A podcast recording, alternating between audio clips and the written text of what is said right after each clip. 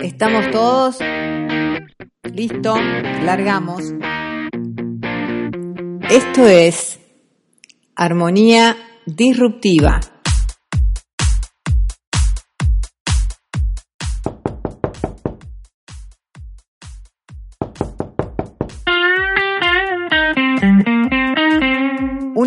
Una plataforma de comunicación.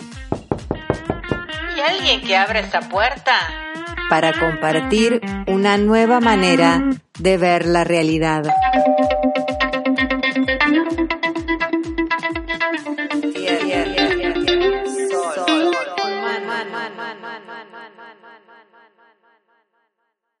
¿Hay alguien que abra esa puerta? Hola, ¿qué tal? ¿Cómo están?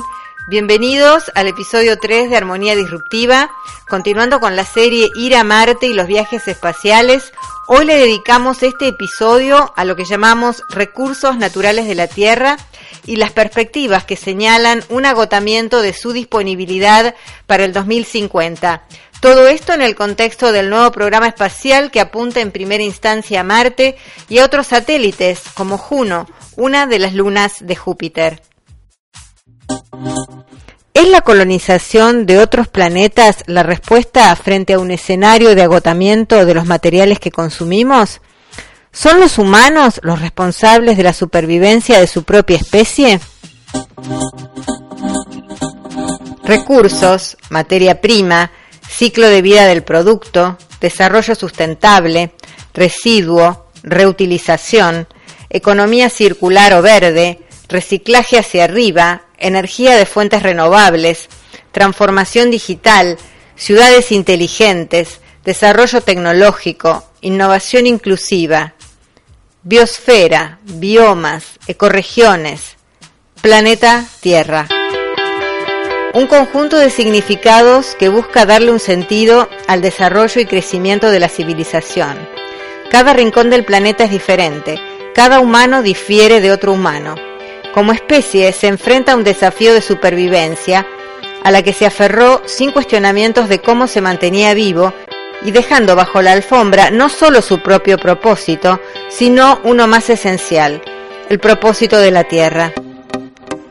Un desarrollo es sustentable cuando lo que se consume particular y globalmente satisface las necesidades de una generación presente sin comprometer la capacidad de consumo de las generaciones futuras y a la vez que los procesos de generación y consumo en pos de la rentabilidad requerida no sean una amenaza para los recursos, sino amigables con el medio ambiente. A lo largo de, mi vida siempre he buscado vincularme con la tierra desde distintas eh, perspectivas, ¿no? con distintas acciones concretas. Pero eh, tuve como una especie de, fantasía con respecto a que eh, a, visualizar eh, esta tierra em, no solamente como un lugar en el cual estar, sino como que tenía una conciencia en sí misma. Es decir, yo desde muy chica siempre me observaba lo concreto de la tierra, del pasto, las, las plantitas, los animalitos como que había una inteligencia que en su momento, bueno, por supuesto la tomé como inteligencia divina, pero que eh, después eh, yo creo que tenía más claridad en la infancia de que no era divina la inteligencia, sino que era propia de la, de la misma tierra, en, en la hormiguita que sabía por dónde iba cuando iba caminando. Me gustaba mucho mirar las hormigas a mí, ¿no? De cómo, cómo iban armando su camino, como que había una inteligencia propia más allá de las enseñanzas religiosas que después recibí. Entonces creo que ahí fue como que se que se me desvirtuó un poco esa, esa cuestión que era más genuina de la infancia, de, de ver a la tierra como un ser en sí mismo y pasar a, a, ser una criatura de un ser creador que había creado además la tierra. Entonces ahí como que se hizo una especie de, eh, como propiedad transitiva que no tenía en, ese comienzo, ¿no? Y luego un camino como de retorno a esa genuinidad infantil que eh, obviamente la busqué a través de, lo originario.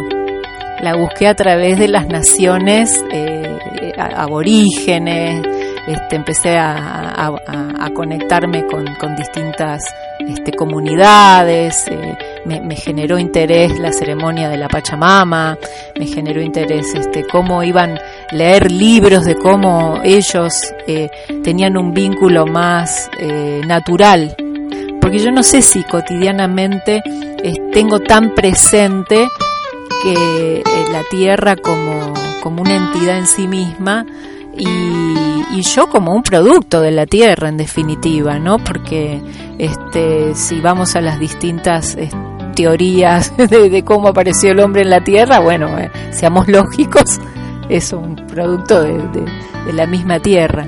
Entonces no sé si tengo esa la conciencia que me gustaría tener al respecto de, porque creo que si eso empezara a fluir más eh, entonces se daría eh, un intercambio muchísimo más productivo, tanto para mí como, como persona, como ser humano, este, eh, en comunión con la tierra y de la tierra misma, no viéndola como la veía, por supuesto, en este tránsito que comentaba de las naciones originarias y demás, de un cuidado hacia la tierra, sí de un respeto por supuesto, pero no que ella necesita que yo la cuide de, ninguna manera, ¿no? Que este, considero que al contrario soy yo que necesito ser cuidado y de hecho muy bien lo hace, ¿no? Desde eh, esta contención, este sostén para que, bueno, por fin se avance en la conciencia y, se tome uno parte de esta radialidad que hay, ¿no? En definitiva, de la, que tanto animales como plantas, como seres vivos y no vivos que formamos parte de, esta existencia concreta, eh, también tengamos en cuenta que hay un sostén que no se ve y que, eh, que justamente no son los angelitos ni, ni nada de eso en lo que habíamos puesto en las creencias, porque bueno, en definitiva era un poco más fácil también, ¿no? De delegar que hacerse cargo. Yo últimamente es lo que estoy asumiendo, hacerme cargo de esta, de esta concretitud que también tiene un sostén que, que no se ve y que es la que, eh, un intercambio permanente que permite que lo que se ve se vea. Parece un trabalenguas, pero bueno, es lo que, lo que me está saliendo y en definitiva creo que este vínculo con la tierra se, se recrea permanentemente y, en la medida que, bueno, que uno se va a contactando y dándose cuenta de dónde está parado, es lo que permite ir desde la inmadurez de la criatura a la maduración de, de ser parte consciente de un proceso que nos incluye y nos trasciende. Acabamos de escuchar a Mónica Armendano, desde Capilla del Monte Córdoba, el 19 de junio de 2018, en Facebook, desde Espacio Presente de Observación Consciente. Una certeza es que el planeta ha sobrevivido a varias especies e inclusive hasta ahora a la humana. Y es muy probable que prevalezca este género predador que encarnamos desde hace ya mucho tiempo. Ir a Marte y la búsqueda de otros mundos en el espacio profundo es la conciencia de que la Tierra puede transformarse en un planeta que no sustente más a los humanos, así como hemos sido hasta ahora. Preferimos huir a otro planeta, por más inhóspito que éste sea, que ver nuestra naturaleza predatoria y asumir que quizás la evolución no necesite individuos inteligentes que jueguen solos. Es muy probable que como muchos organismos vivos en la naturaleza, si bajamos las barreras de la particularidad y nos asumimos exactamente dónde estamos, podamos vincular y enlazar con el resto de los individuos que también rompieron las fronteras de su identidad.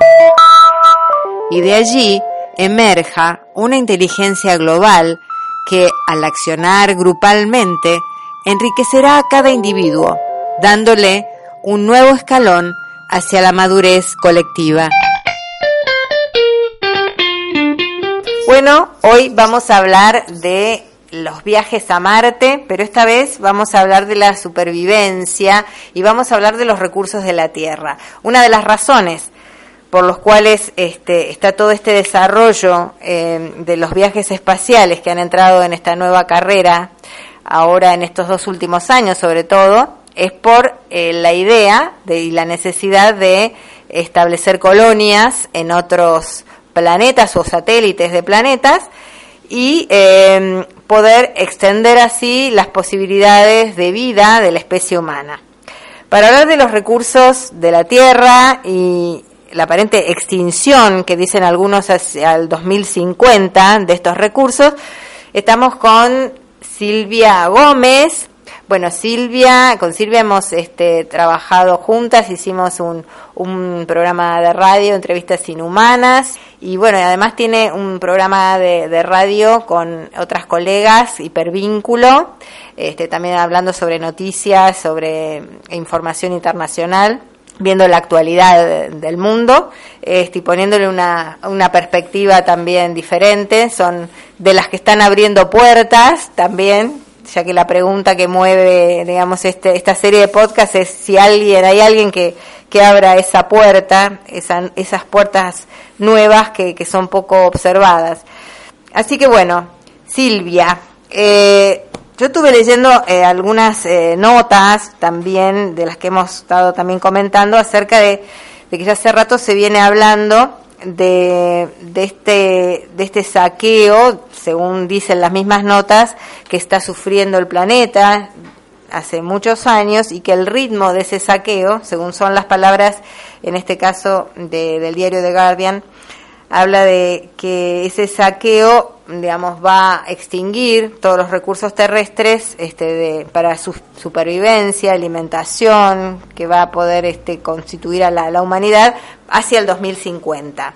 La pregunta acá es, eh, en realidad, ¿qué, ¿qué, entendemos nosotros por, por los recursos? O sea, mejor dicho, ¿qué es lo que entienden este, aquellos que han analizado esta situación por recursos primero?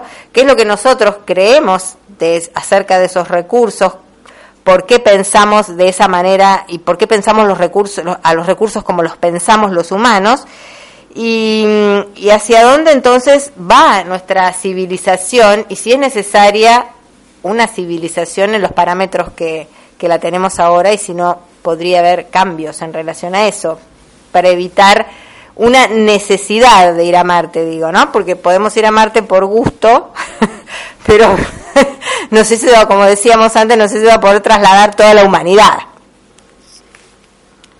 Sí, esa sería la primera dificultad, ¿no? Cómo trasladar a, los millones de habitantes de la Tierra a otro, a otro planeta, habiendo superficie terrestre sin habitar y sin explotar de última, aunque no me guste la palabra explotar.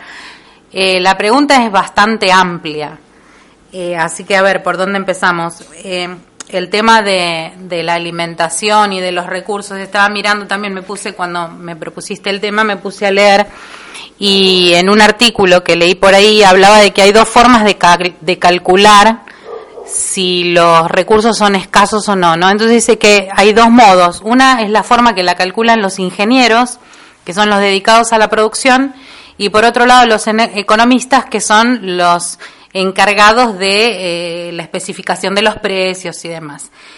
Pero se quedan en el camino porque hay otras formas de calcular si los bienes son escasos o no y cuáles son esos bienes de los que hablamos que son escasos. Porque si pensamos en que el petróleo es escaso o todo lo que esté relacionado con el combustible es escaso, lo primero que había, habría que plantearse es si aquello que necesita de ese combustible es necesario. O sea, si sustenta realmente a la especie humana o si sustenta a la civilización por encima de la especie humana. Ese sería un punto, ¿no? El, de, el del combustible. El otro punto es el del agua y el otro el de los alimentos, como me parece que son tres, tres puntos clave, ¿no? Forman ahí como un triángulo clave acerca de, esto, ¿no? Eh, y si lo pensamos, estos tres recursos están en manos de los estados que estén en manos de los estados hasta ahora no ha dado mucho resultado porque son escasos. O sea, hay partes de la población del mundo que no poseen estos, estos recursos. Hay gente que muere sin tener agua, eh, por falta de alimentos, sin embargo en esos mismos lugares es donde se explota el petróleo, o sea que hay una incoherencia que está marcando la política, porque la gente no es común, no está involucrada en la explotación del petróleo de su región. Gente común que antes de que existiera la explotación por el petróleo subsistía, porque si no no hubiera vivido en ese lugar, si no tuviera las herramientas para la subsistencia, no hubiera estado, no se hubiera ubicado esa población en ese lugar, como una cuestión básica de supervivencia humana de la especie. La, comunidad, el grupo social, como se llame, se ubica en determinado lugar porque ahí puede subsistir. Si hablamos del Amazonas o si hablamos de África o si hablamos de la Patagonia, en cualquier lugar si hay una comunidad que existió previa a la explotación del petróleo y subsistía, ¿cómo puede ser que ahora no lo haga? Bueno, ahí hay algo que se está desbalanceando. Eso por un lado, ¿no? Que se me ocurre. Eh, otro de los recursos que se dice que es escaso, yo parto de la premisa de que los recursos no son escasos, que la Tierra brinda recursos infinitos. El problema es quién administra esos recursos. Ya dije que me parece que que estén en manos de los estados no ha dado resultado. Ahora, en manos de los privados para que lo comercialicen tampoco me parece del todo coherente.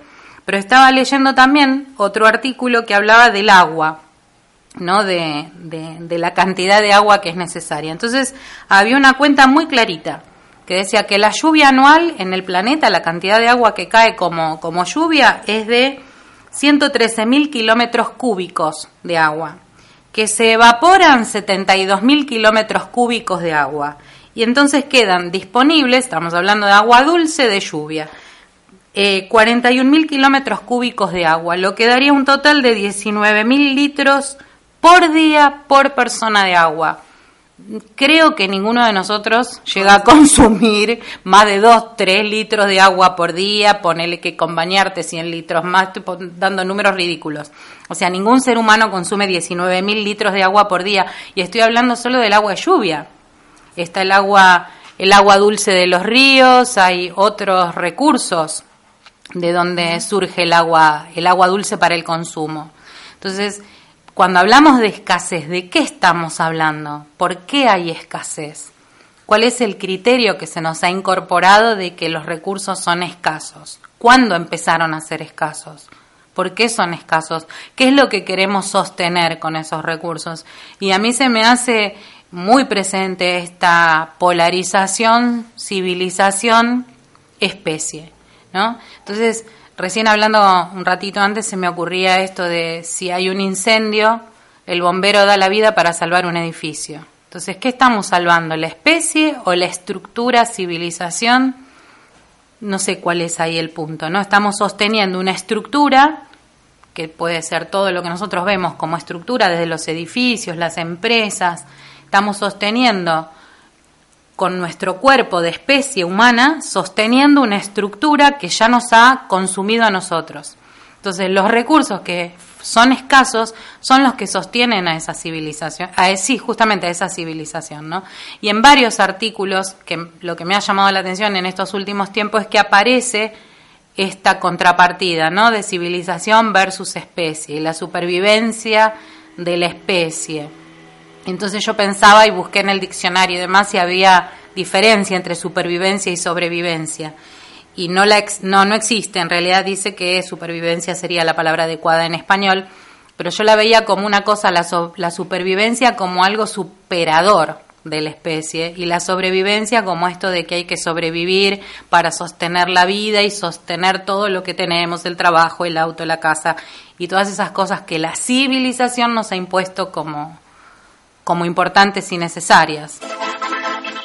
Earth Overshoot Day o Ecological Debt Day, Día del Exceso Terrestre o Día de la Deuda Ecológica, este 2018 será el primero de agosto, la fecha más temprana desde 1970 que marque el día en el que la humanidad habrá consumido más recursos naturales de los que la Tierra tiene capacidad de regenerar durante ese año. Global Footprint Network, un think tank internacional que coordina la investigación y maneja herramientas para ayudar a la economía humana a funcionar dentro de los límites ecológicos, es quien establece esta fecha anualmente y postula que la tendencia actual no es nuestro destino.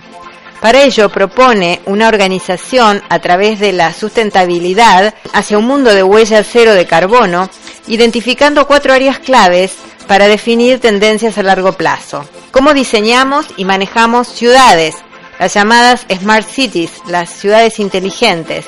Cómo gestionamos la energía, cómo producimos, distribuimos y consumimos alimentos y cuántos somos en la Tierra. Fuentes de esta información, overshootday.org y footprintnetwork.org. Te escuchaba hablar acerca de eh, el tema de quién tiene en este momento la atribución de, de, esa distribución de los recursos. Tenemos por un lado el Estado y por otro lado la parte privada y vemos que esta situación aparentemente de la escasez de los recursos estamos en esta situación porque no ha habido un, buen desarrollo de, administración ni de la parte del Estado ni de la parte privada.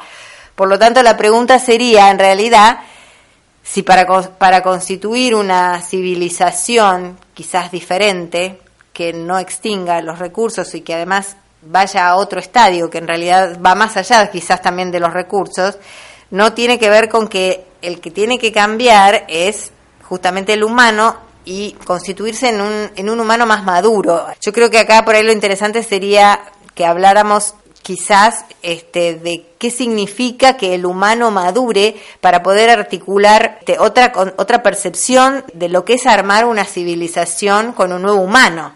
Sí, pensaba en la primera parte de la pregunta, ¿no? Esto de o el Estado o los privados, las empresas y no, obviamente no tengo la respuesta. En general son los que se hacen cargo de, los recursos, pero antes también hablábamos de publicidades, ¿no? Que hay en televisión y voy a nombrar directamente Estela Artois, que es una, una marca de cervezas que cada no sé cuántas copas del diseño que tienen se venden, no sé cuántos miles de litros son para cuánto tiempo en determinada población, o, o PNG, que es otra multinacional, que tiene unos sobrecitos que transforman el agua en potable en instantes. Entonces, oh, wow, tengo los recursos y los mezquino, los doy si me compras una copa o si compras un shampoo.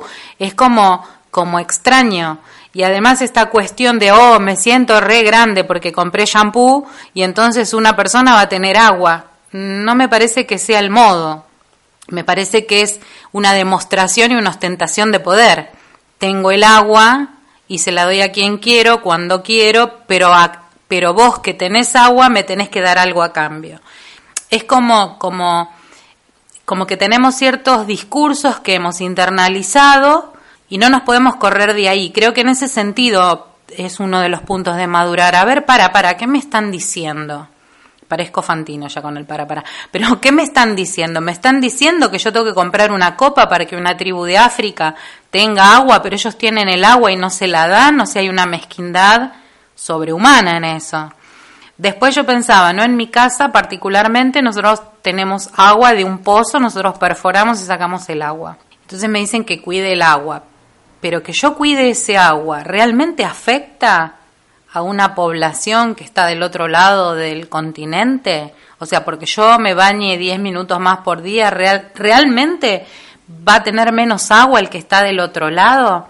Mientras que el que vende cerveza puede darle el agua.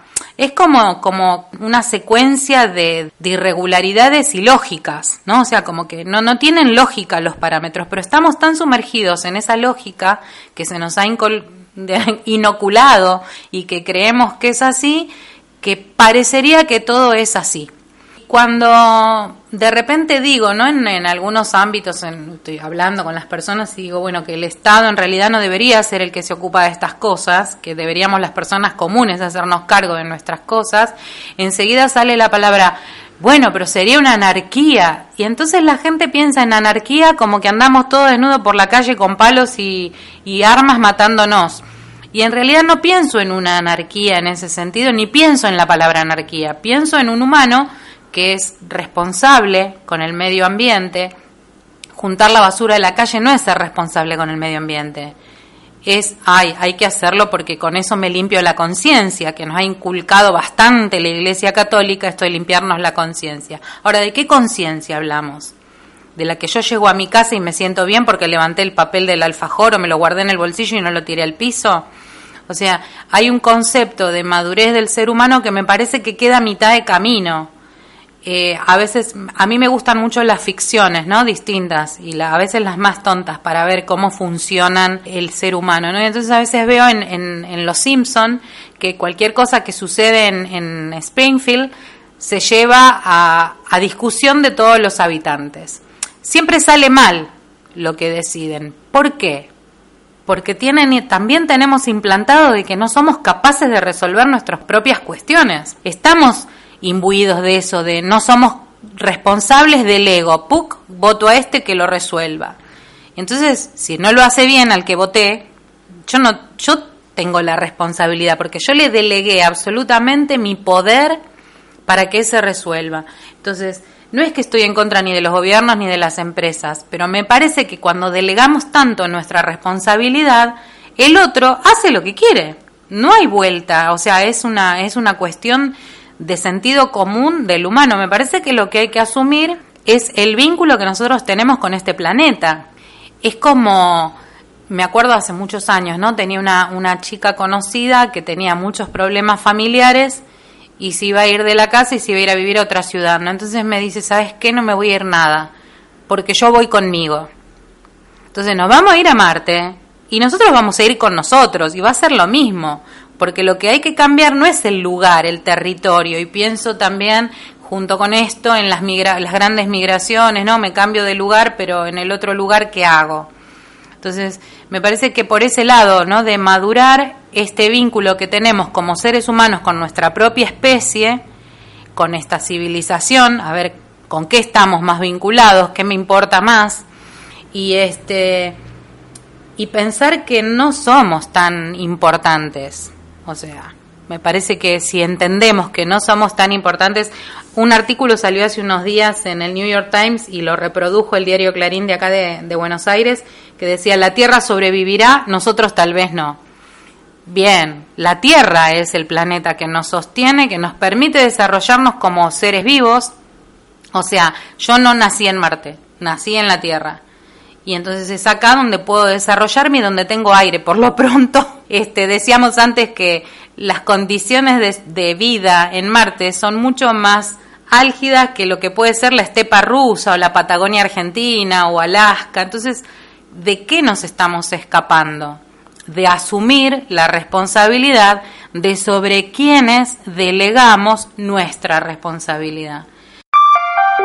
De la economía lineal a economía circular de la extracción de recursos, producción, distribución, consumo y desperdicio, a establecer un ciclo de reuso, reparación, y un sector de reciclado donde inicia y concluye el proceso de producción. Muchas industrias están funcionando con el paradigma lineal de extracción de materiales, transformación, utilización y desperdicio. Aún hay una percepción que los motivos para un cambio son solamente altruistas, y para generar un cambio más profundo, las modificaciones requieren ser rentables. La clave de esta economía es realmente ver el descarte como recurso, y para ello, se requieren mayores porcentajes de reciclado de muchos materiales, lo que aún no se ha alcanzado, inclusive en países donde se hace una gran tarea de concientización. Artículo del 26 de abril de 2018, escrito por Stefan Leg and Tomas Casasclet, WeForum.org. Los recursos renovables son aquellos que se pueden regenerar por procesos naturales a una velocidad superior a la del consumo. Algunos ejemplos serían la radiación solar, las mareas, el viento y la energía hidroeléctrica. Los bienes no renovables son el petróleo, los minerales, los metales, el gas natural y los depósitos de agua subterránea en confinamiento. Bienes primarios, gas y petróleo, madera y productos de madera, productos químicos básicos y muchos minerales enfrentan una volatilidad sin precedentes en la oferta y la demanda. Las empresas líderes reconocen que no pueden hacer esta transformación solos, necesitan que la red de productores, proveedores, reguladores y clientes compartan los principios de esta nueva manera de ver los recursos. De esta forma se amplían las opciones para generar innovación, además de permitir una distribución de la inversión destinada a la investigación y al desarrollo. Fuente de la información, un artículo escrito por Mary Stacy, Marilyn Taylor and David Legg. el 29 de mayo de 2012 en strategy-business.com. Esto, es,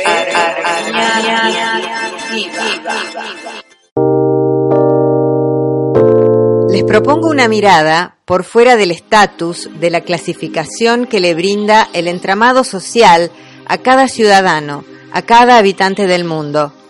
Sin importar lo extrema que pueda ser su condición momentánea, a la que le adjudicamos o restringimos posibilidades, cada ser humano tiene en sí mismo la potencialidad de hacer un aporte. Se requiere de empresas, estados, representaciones de gobierno, que administren los países, organizaciones civiles no gubernamentales, todos son los eslabones de lo que hoy conforman lo que llamamos la civilización. Cada uno es responsable y no necesariamente del cuidado de la tierra. Cuidar y respetar no son necesarios cuando soy parte de algo que me trasciende, me sustenta y me supera. Cuidar quizás sea un primer paso hacia una conciencia de mayor porte para registrar que no habitamos una cosa y pasemos de ignorarla a observarla, de observarla a reconocerla y de reconocerla a comunicarnos con ella y a través de ella. Y esto aún no ha terminado. Seguimos con una segunda parte del episodio 3 de Recursos Naturales y las misiones a Marte, junto a la continuidad de la columna de Silvia Gómez para seguir profundizando sobre estos temas. Armonía Disruptiva WordPress.com. Estamos en Twitter arroba Armonía Disrupt, YouTube Armonía Disruptiva.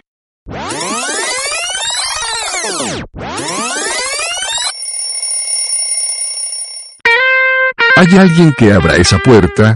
Alentamos la participación de todos los interesados con sus aportes y opiniones y desde ya muchísimas gracias. Nadie tiene la razón. Todos la tienen.